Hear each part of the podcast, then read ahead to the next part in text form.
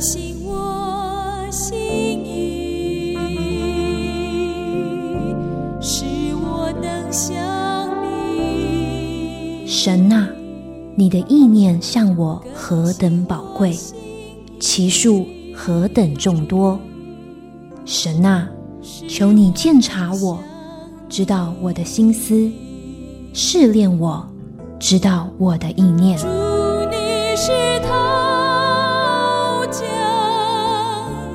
欢迎收听由徐坤静牧师为您主持的《清醒的心》。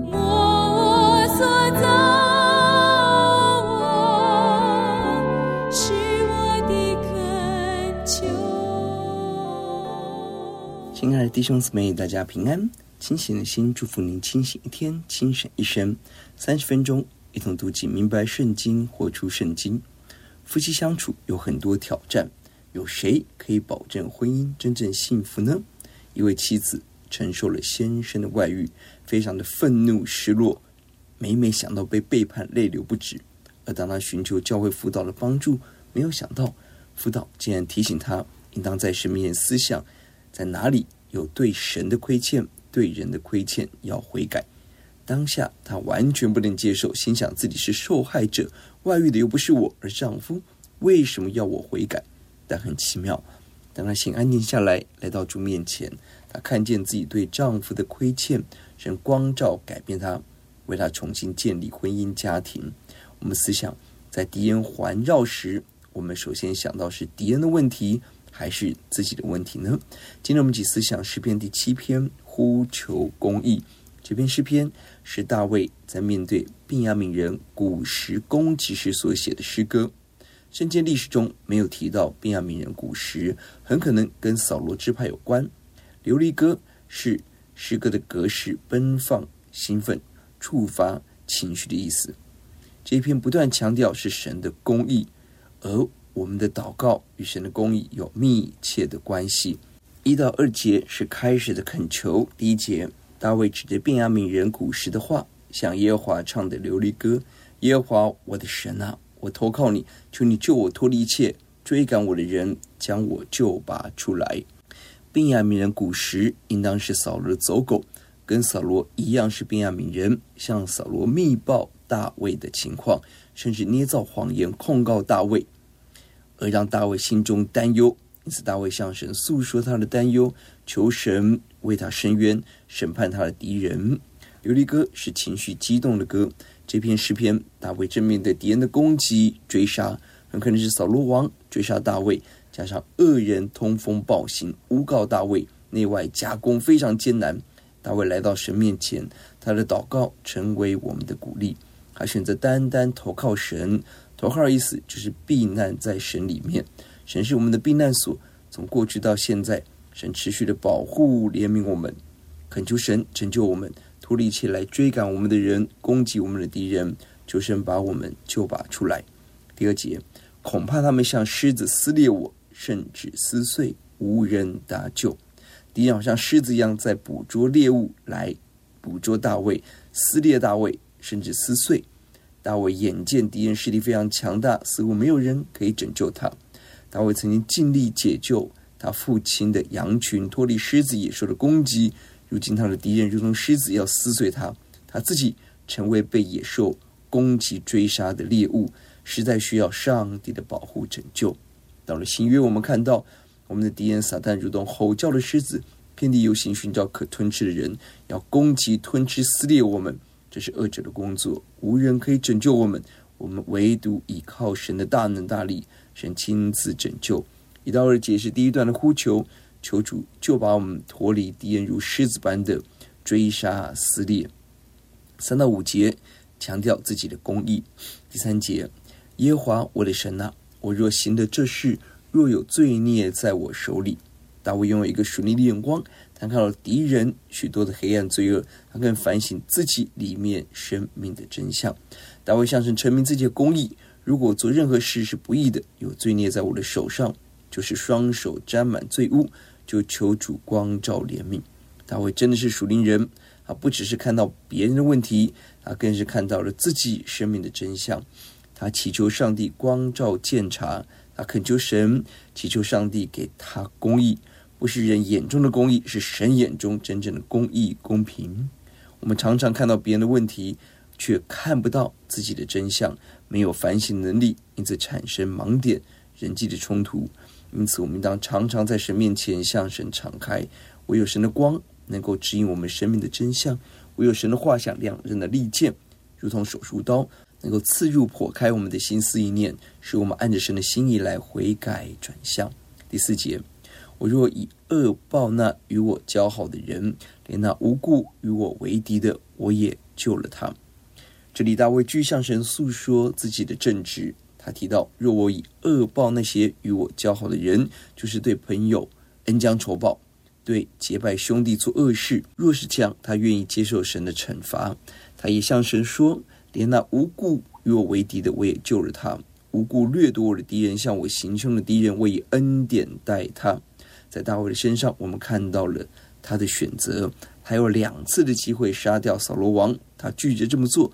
即便扫罗王无缘无故与他为敌，下令追杀他，他仍尊重神，神的受膏者，不愿意出手害扫罗。甚至当他的手下亚比筛要害扫罗时，大卫禁止他。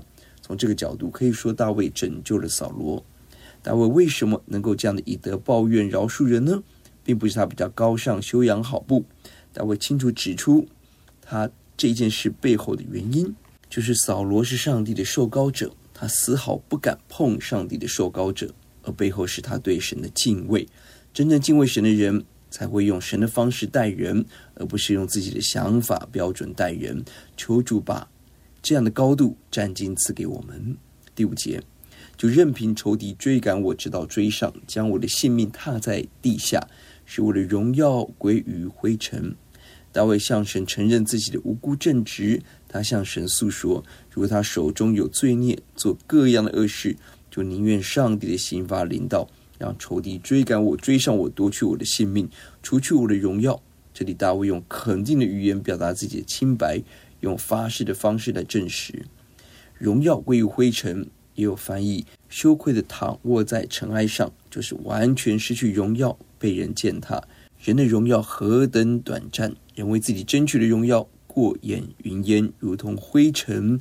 多少的丰功伟业、人间掌声，一旦失去永恒、失去神，都是过眼云烟，即将失去，如同尘土，何等的可悲！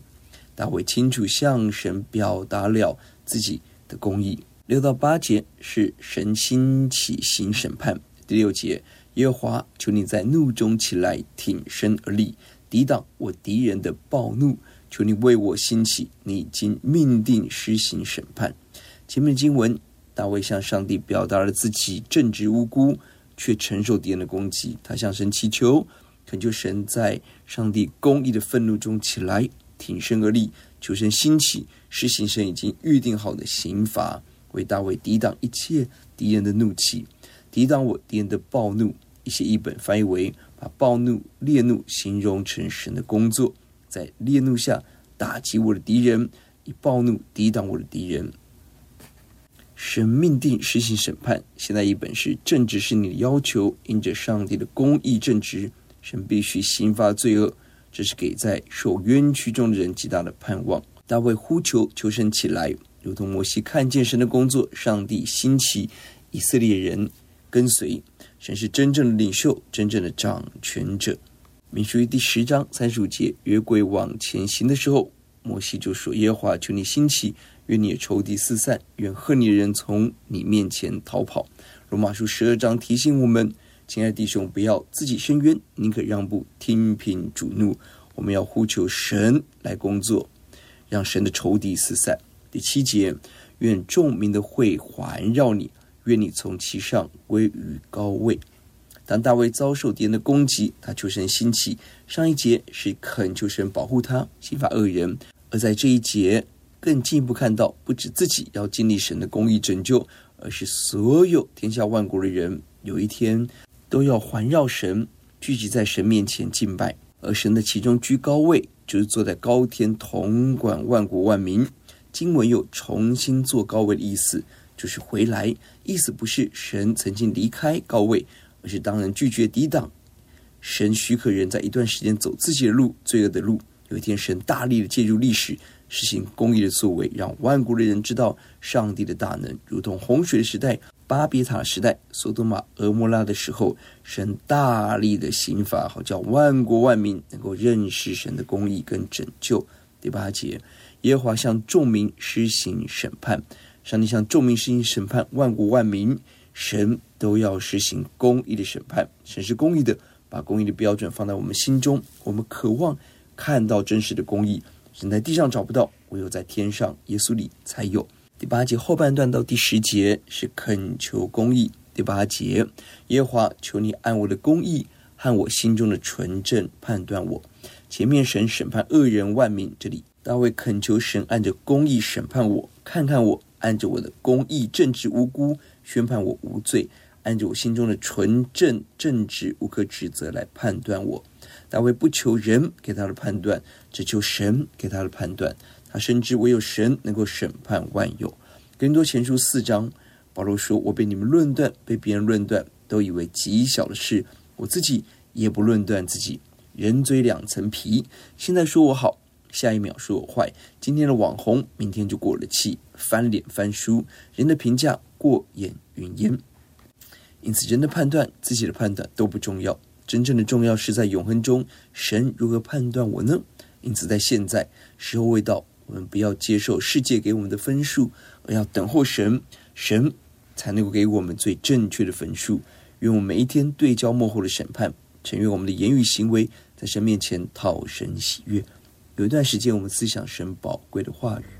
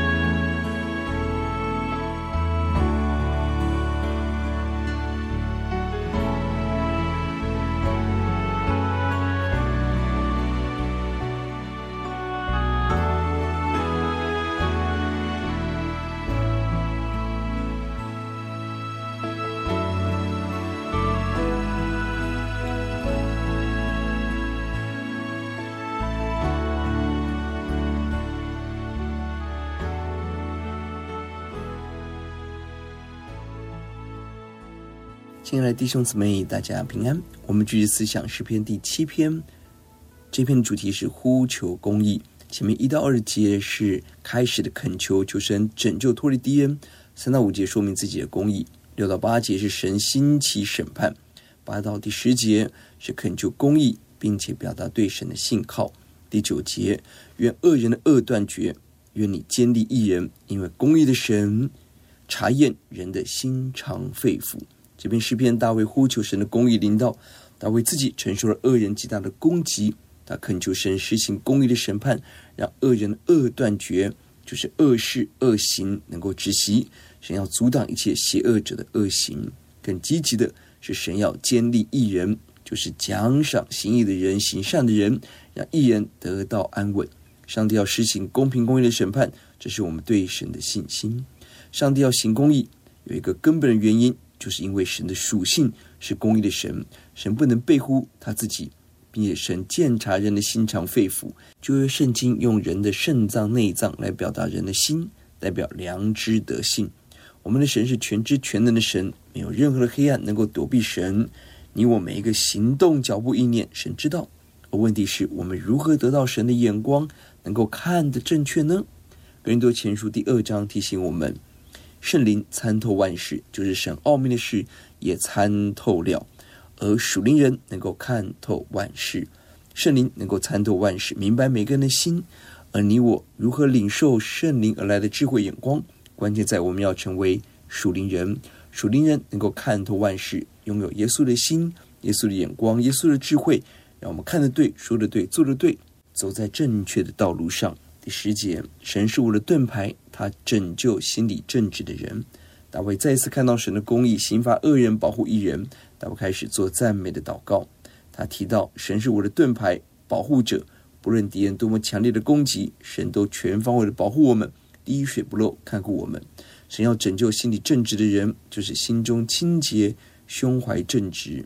心在旧约中代表的是品德、动机。神知道我们的心。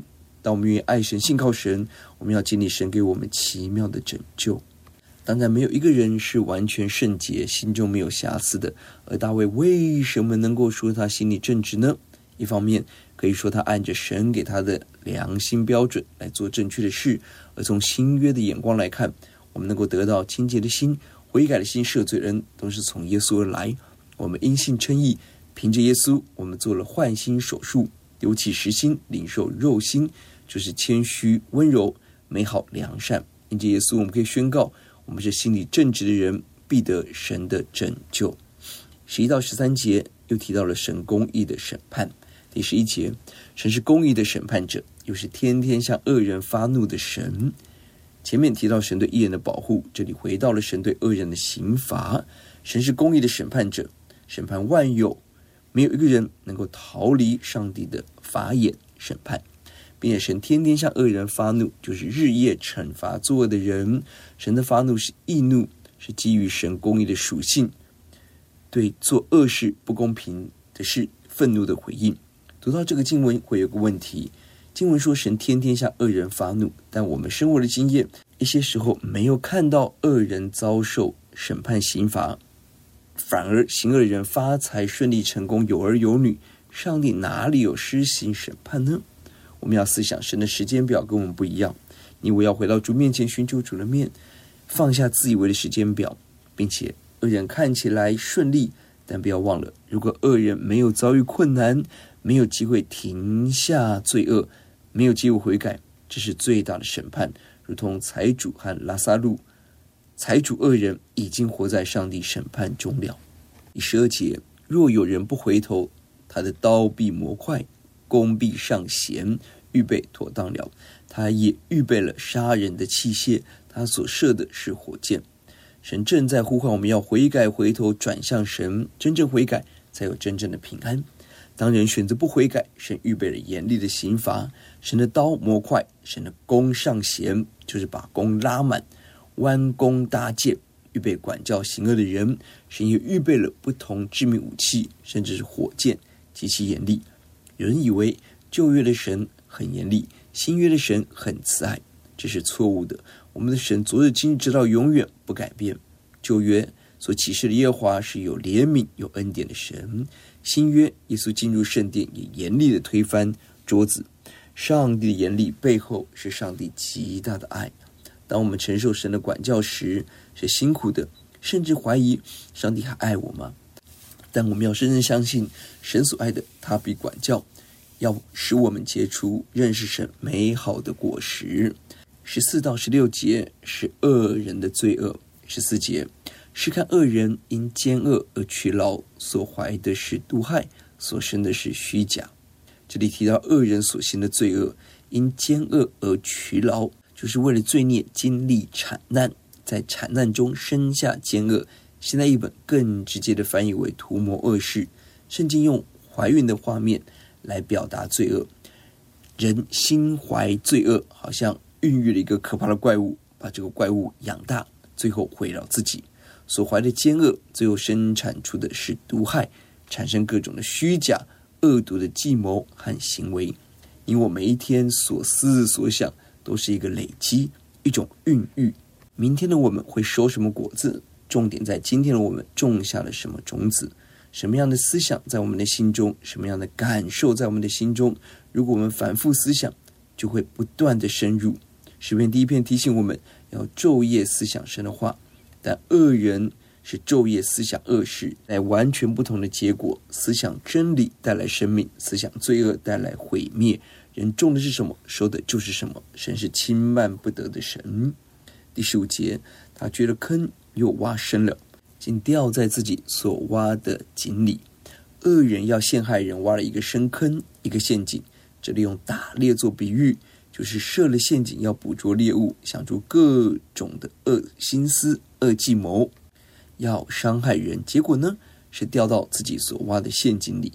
神是公义的神，人怀的恶计谋要伤害攻击人，结果就自陷其中，被陷阱所伤。十六节。他的毒害必临到他自己的头上，他的强暴必落到他自己的脑袋上。恶人怀了各种恶心思，毒害邪恶，而这种种的伤害与计谋，最后会回到自己的身上，他成为这些计谋的受害者。恶人有各种强暴、暴行、黑暗的行为，最后会落到自己的头上，要自己承担这一切的罪恶。扫罗厌弃神作王，最后神厌弃扫罗作王，因为扫罗任意而行，不听神的命令，妄自献祭，留下亚玛力王不除灭，因此神宣判了审判。扫罗如何以刀剑追杀大卫？后来他被刀剑所杀，死在基利波山上，非利士人杀灭了他。加太书六章七节提醒我们不要自欺，神是轻慢不得的，人种的是什么，收的也是什么。也如同法老下令将以色列人的男丁杀死，而上帝赐下了十灾，使所有以色列人的男丁长子都被杀死，他的军队灭没在红海中。也如同恶人哈曼制作了高高的刑具，要处死莫迪改，最后是自己被挂在上面被处死。我们用什么量器量？神用什么量器量给我们？当我们以恶心思待人，这种种的心思会回到自己的身上。相反的。当我们善待人、爱人，我们要经历神善待我们，用丰富的恩典充满我们。十七节是结束的赞美。第十七节，我要照着耶和华的公义称谢他，歌颂耶和华至高者的名。这边诗篇最后一节，尽管大卫面对恶人很多的攻击、欺骗、谎言，但大卫看到了神以公义待人，刑罚恶人，恩待义人。义人就是愿意遵行神话语的人。让他看到神的作为，诗人从哀叹呼求转向歌颂赞美。大卫称谢神，就是照着上帝的公义至高可畏来称谢神，歌颂神至高的名。大卫在写这篇诗篇时，写这一节时不一定已经得到了拯救，很可能还在等候的过程。但大卫一直相信神心里有力量，看到神的工作，因此发出赞美宣告。很多时候，我们要等候神的时间，不一定现在就能够看到、经历拯救。真正的信心是还没有看见的时候，就发出赞美宣告，这是神所喜悦的。大卫歌颂神的公义，歌颂神正直的审判。我们更要思想我们生命中的罪恶。你我应当承受神公义的刑罚，就是死亡。但因着耶稣基督受死代替我们的罪，因着耶稣，让我们可以领受神的恩典拯救。当我们思想神的公义，更要思想耶稣基督十架上公义与舍命。经文的要节在第九节：愿恶人的恶断绝，愿你坚立一人，因为公义的神查验人的心肠肺腑。我们的心中神的形象，决定了我们如何祷告，如何生活。这篇不断强调神的公义，因为神的公平圣洁，使我们心中充满了活在公义的渴望迫切。一人有资格求神的公义。呼求主，让我们离开罪恶，活在圣洁中，使我们每个人的心思意念都陶主喜悦。我们思想，在困难中，我是否先向神求洁净自己，对付我的罪恶呢？在神面前是否是个义人，心里正直，向主呼求赞美呢？我们来祷告，赞美主耶稣，我们的神是公义的神，神鉴察万事，看见万民，神必按公义判断。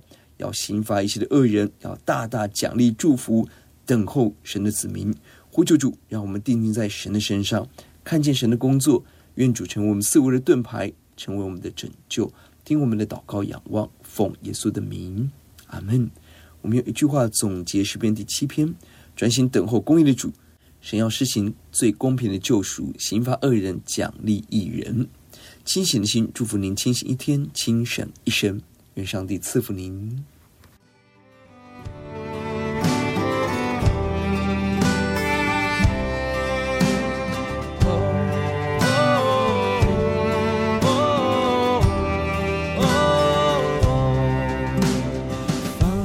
一切忧伤和羞愧，放下一切痛苦和缠累，主我来到你。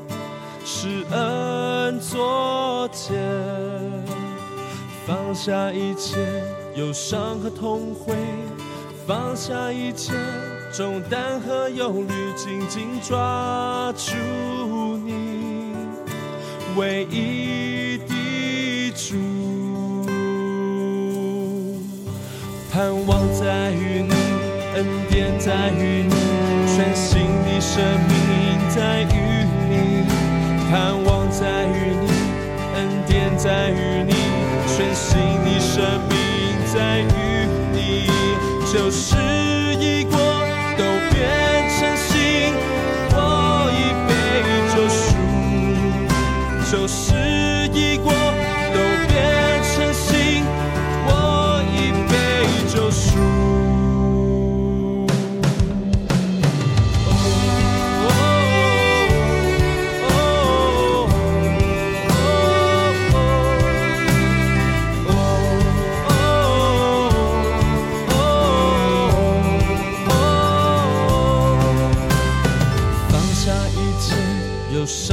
羞愧，放下一切痛苦和缠累，主我来到你，施恩座前，放下一切忧伤和痛悔，放下一切重担和忧虑，紧紧抓住你，唯一。